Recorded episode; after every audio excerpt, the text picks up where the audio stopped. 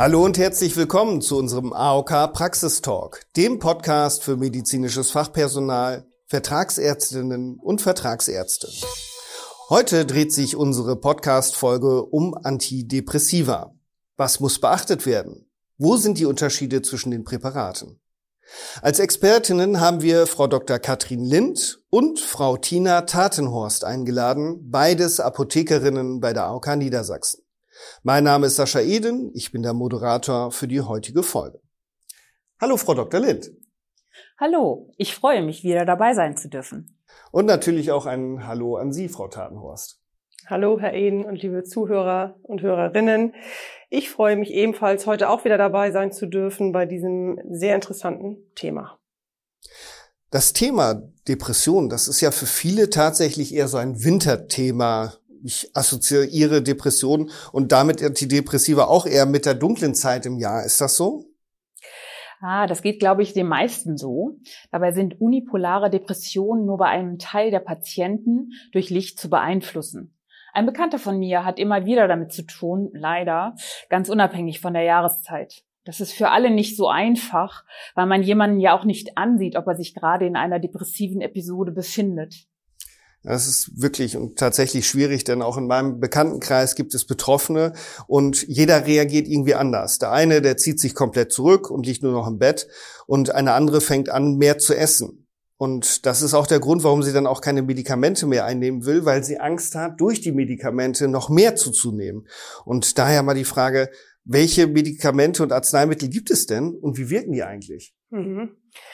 Also wenn wir uns mal auf die Top 10 der verordneten Antidepressiva äh, anschauen wollen, dann werden wir mit Abstand am häufigsten die selektiven Serotonin-Wiederaufnahmehämmer oder auch kurz SSRI äh, uns ins Auge springen. Dazu gehören das zum Beispiel das Citalopram, S-Citalopram, das Sertralin, Fluoxetin und auch das Paroxetin. Durch ihren Wirkmechanismus, nämlich die Hemmung der Wiederaufnahme des Serotonins im synaptischen Spalt, steht natürlich dann mehr von der Substanz zur Verfügung.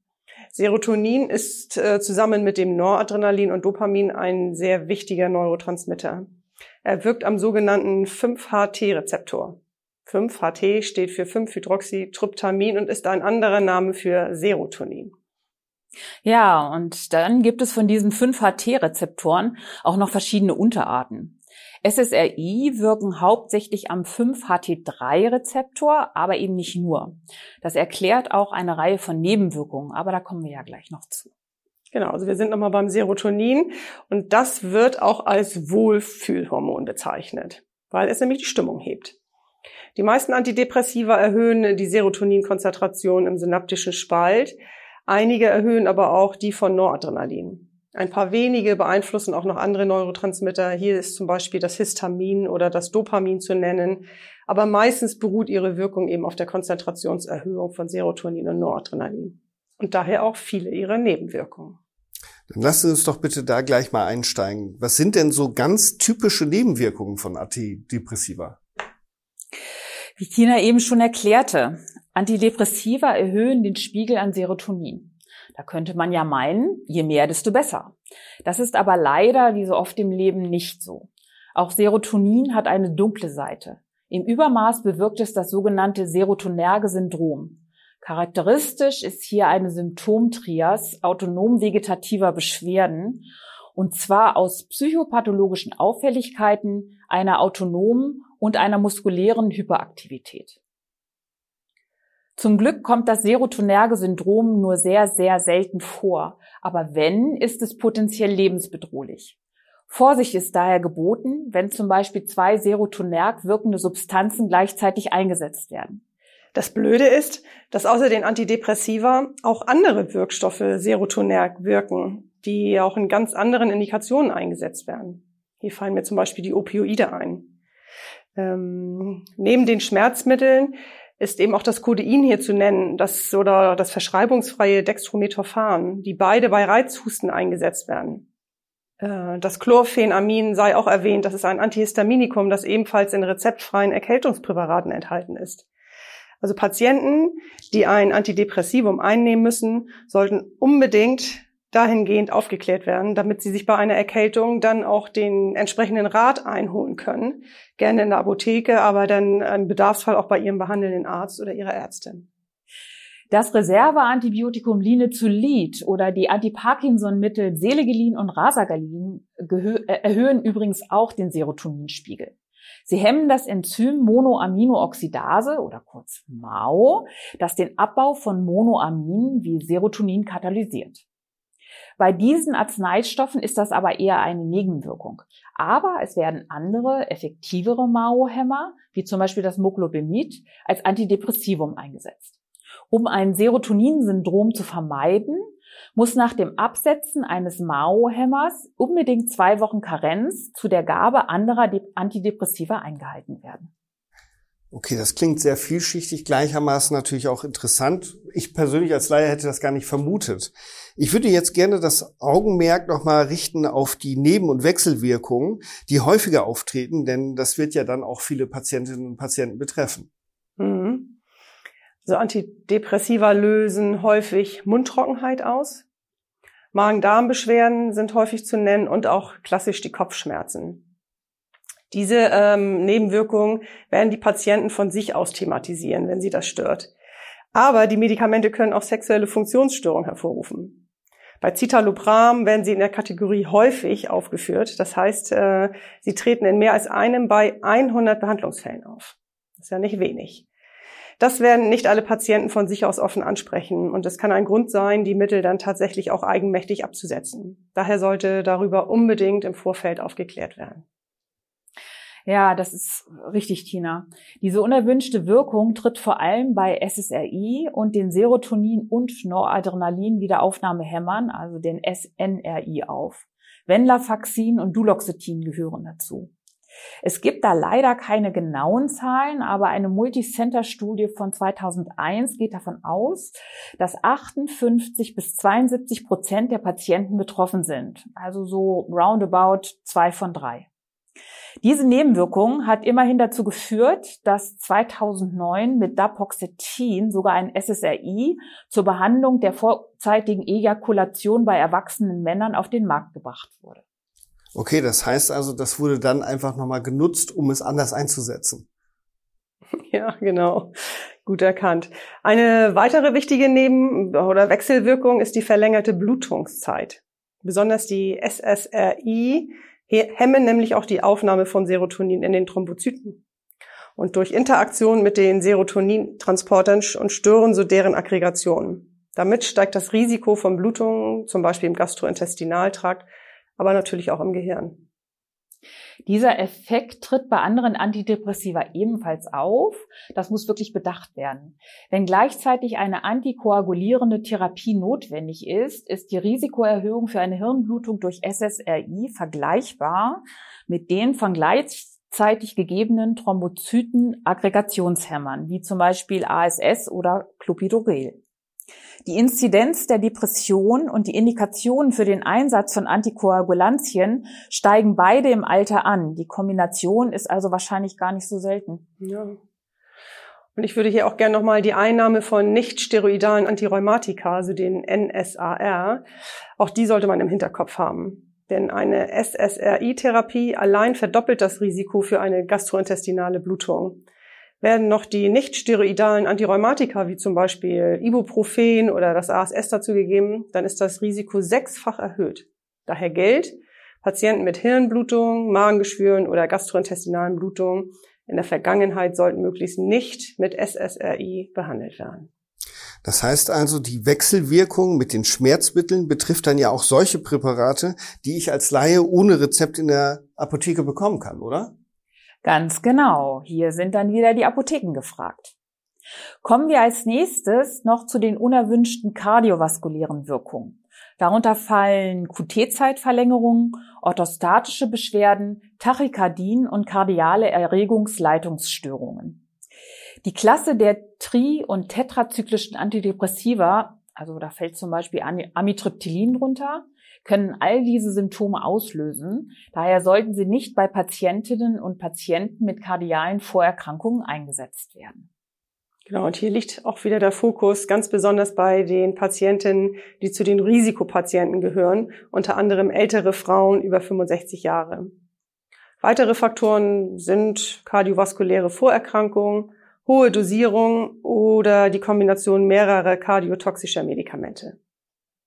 Ein besonderes Augenmerk sollte zudem auf Patienten liegen, die auch Diuretika einnehmen müssen, da Elektrolytentgleisungen ebenfalls kardiovaskuläre Effekte begünstigen können. Schwere Hyponatriämien kommen unter Anwendung von SSRI zwar sehr selten vor, sollten aber bei entsprechender Symptomatik unbedingt bedacht werden. Und noch eine Wechselwirkung will ich kurz beschreiben. Die schon erwähnten Mao-Hämmer, wie zum Beispiel Moklobemid, befördern den sogenannten Cheese-Effekt. Er kann durch Tyramin ausgelöst werden. Das ist ein biogenes Amin, das in Lebensmitteln wie zum Beispiel gereiftem Käse, Wurst oder auch Sauerkraut vorkommt. Es wirkt indirekt sympathomimetisch, also erhöht sich der Blutdruck und die Herzfrequenz steigt. Das alles kann zu potenziell lebensbedrohlichen Blutdruckkrisen führen. Abgebaut wird es durch die schon erwähnten Monoamoxidasen. Mao-Hämmer können also damit den Tyraminabbau hemmen und so schlimmstenfalls den Käsetod verursachen. Daher muss bei der Einnahme von Mao-Hämmern auf eine tyraminarme Ernährung geachtet werden. Also wenn ich das Wort Käsetod höre, das hört sich ja mehr als bedrohlich an. Gibt es dafür einen guten Grund, dass es so genannt wurde? Ja gut, der Begriff lässt sich gut merken. Und wenn man den im Vorfeld, also als Arzt, Ärzte mit seinem Patienten bespricht, vergisst man ihn auch sicherlich nicht wieder. Aber wo wir gerade noch mal beim Essen sind, die meisten Antidepressiva haben eine Nebenwirkung, die nur wenige Menschen gebrauchen können. Sie steigern mehr oder weniger den Appetit und sorgen so dafür, dass viele Patienten zunehmen. Prinzipiell kann diese meist sehr unerwünschte Wirkung bei allen Antidepressiva auftreten. Aber das äh, Mirtazapin, Citalopram und Duloxetin scheinen laut einer Beobachtungsstudie in Großbritannien von 2019 das größte Risiko hier zu haben. Ja, das betrifft ja das, was ich vorhin schon besprochen hatte mit meiner Bekannten, die Angst hat zuzunehmen. Und das ist natürlich ärgerlich. Aber warum ist das denn so? Tja, das ist kompliziert. Antidepressiva scheinen zum einen in die Regelkreise von Appetit und Sättigung einzugreifen. Zum anderen spielt wohl auch eine genetische Disposition eine Rolle.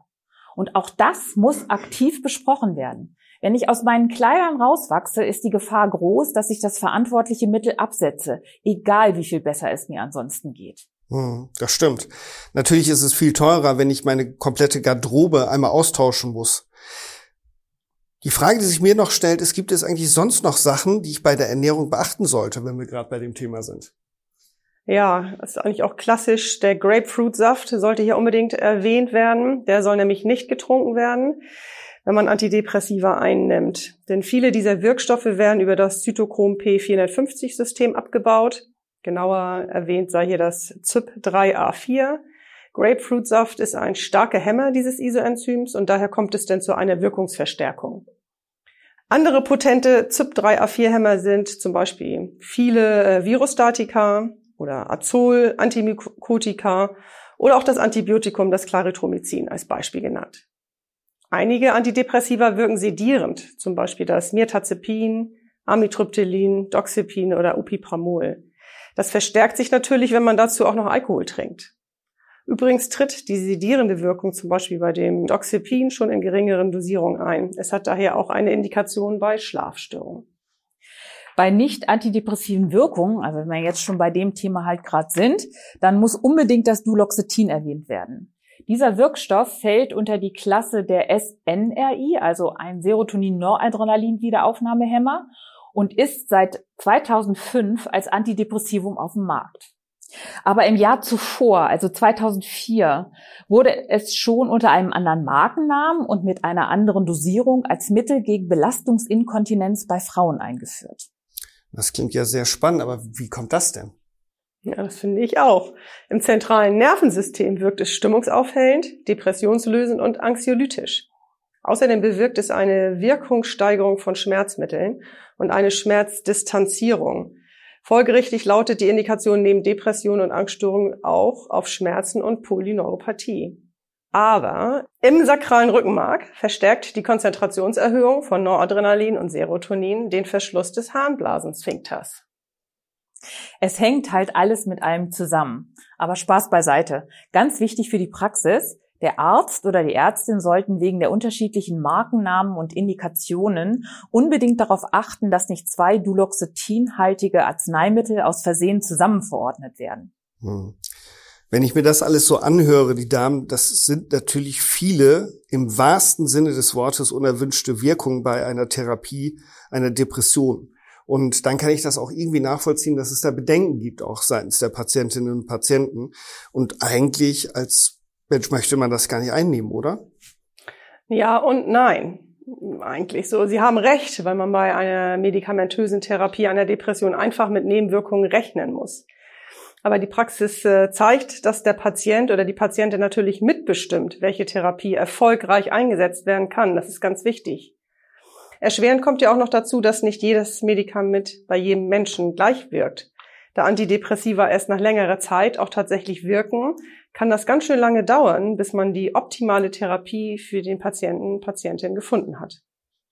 Andererseits können diese Medikamente auch sehr helfen, den schwarzen Hund an die Leine zu legen.